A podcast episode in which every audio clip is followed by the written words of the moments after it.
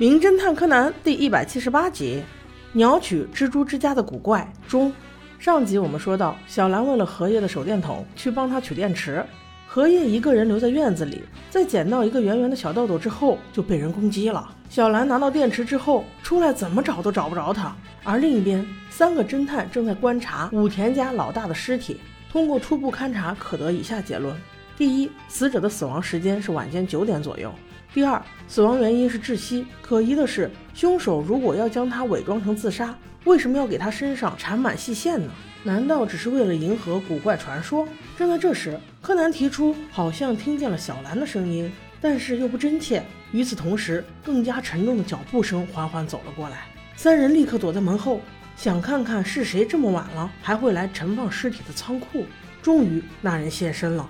原来是武田家的保姆过来，是因为要慰劳大家，给大家送些吃的喝的。于是乎，大家就聊了起来。原来这位保姆小姐姐和之前死去的美莎小姐原来是同事，都在同一家医院做护士。后来因为工作实在是太累了，所以才来武田家做了保姆。据她所知，美莎是一个温和的女孩，按道理应该不会自杀。但是她的爸爸却不是这样。有一次，她爸当着她的面和她妈妈吵架，说什么“你欺骗了我二十多年”。具体因为什么不记得了，但是吵得很凶。之后不久，美莎便自杀了，随后大太太也自杀了，真是悲剧啊！在美莎的人生经历中，估计也就是照顾罗伯的那段时间比较开心吧。那此时平次疑惑地问道：“美莎小姐的葬礼上有没有什么异样的事情发生呢？”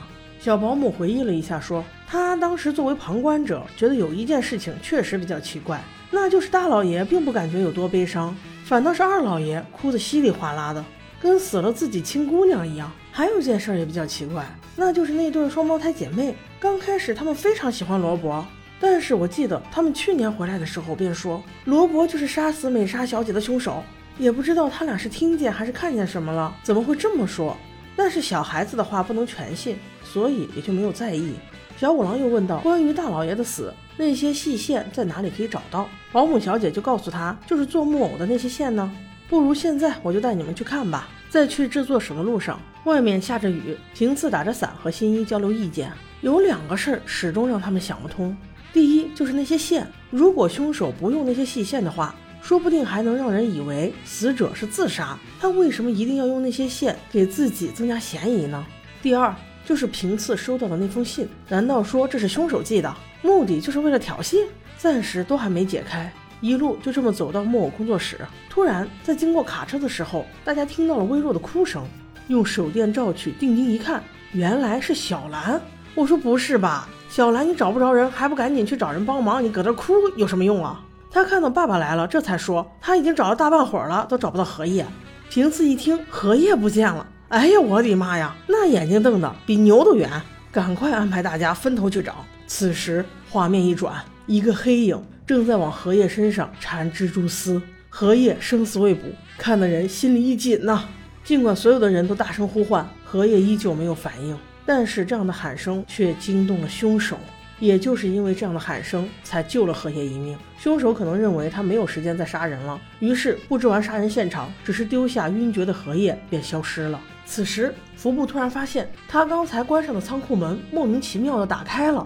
对，没错，荷叶应该就在那里。迅速三步并作两步就奔了过去，冲上二楼之后，荷叶果然在那里，但是好在只是晕厥了，身上缠了一些细线罢了。平次慢慢把他放下，把他摇醒，又把他抱回了房间。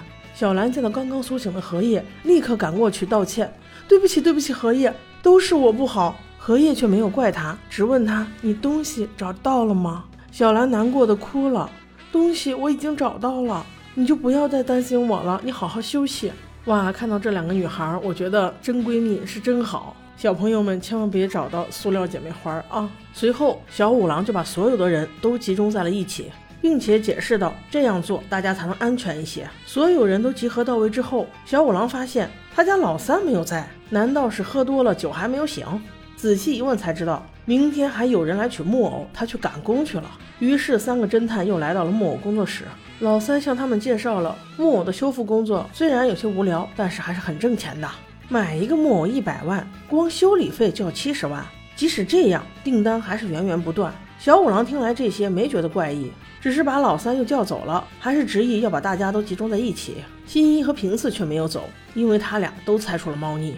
一个木偶反反复复修十几次都不嫌贵，那钱都够买好几个新的了。所以这木偶的本身一定有问题。结果他俩经过一番查找才知道，大一点的木偶是身体里，小一点的木偶是头部，都塞满了麻药，也就是毒品。那这就说得通了，为什么他武田家连连出人命，他们不报警，反而找了私人侦探？那同样杀人也就有了动机。后来他俩回去的时候，碰见了双胞胎的妈妈，正好遇到两个小女孩，柯南就耍了耍自己的魅力，透出了几句话。柯南问他们为什么说小萝卜就是杀死美莎的凶手呢？两个小可爱一起回答道：“三年前。”美莎姐姐想要我们帮忙问一下小罗伯对美莎姐姐到底是什么感觉。小罗伯竟然在纸上写了三个字：“去死吧！”他真的好可怕啊！此时，他们的妈妈走过来，对小柯南说道：“这两个孩子应该是当时看错了，你看那个词儿就写在这里。”于是把一张名片递给了柯南。柯南一看就懂了。与此同时，服部平次在厨房的火堆里也找到了一个东西，看起来像是一个被烧毁的电击棒。他俩迅速跑去找了荷叶，一进门二话不说就扒人家女孩衣服，因此平次荣幸的获得了一个大嘴巴。在门外等着的时候，还在问为什么同样都是扒衣服，他们怎么不打柯南呢？柯南不说话，只是笑。没过一会儿，小兰就检查完毕。话说荷叶背后果然有被电击过的痕迹。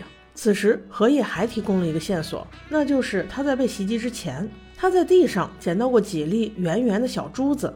平次和新一对视一看，BB 弹。原来是这样，凶手居然还用这一手，那到底是哪一手呢？我们下集再说。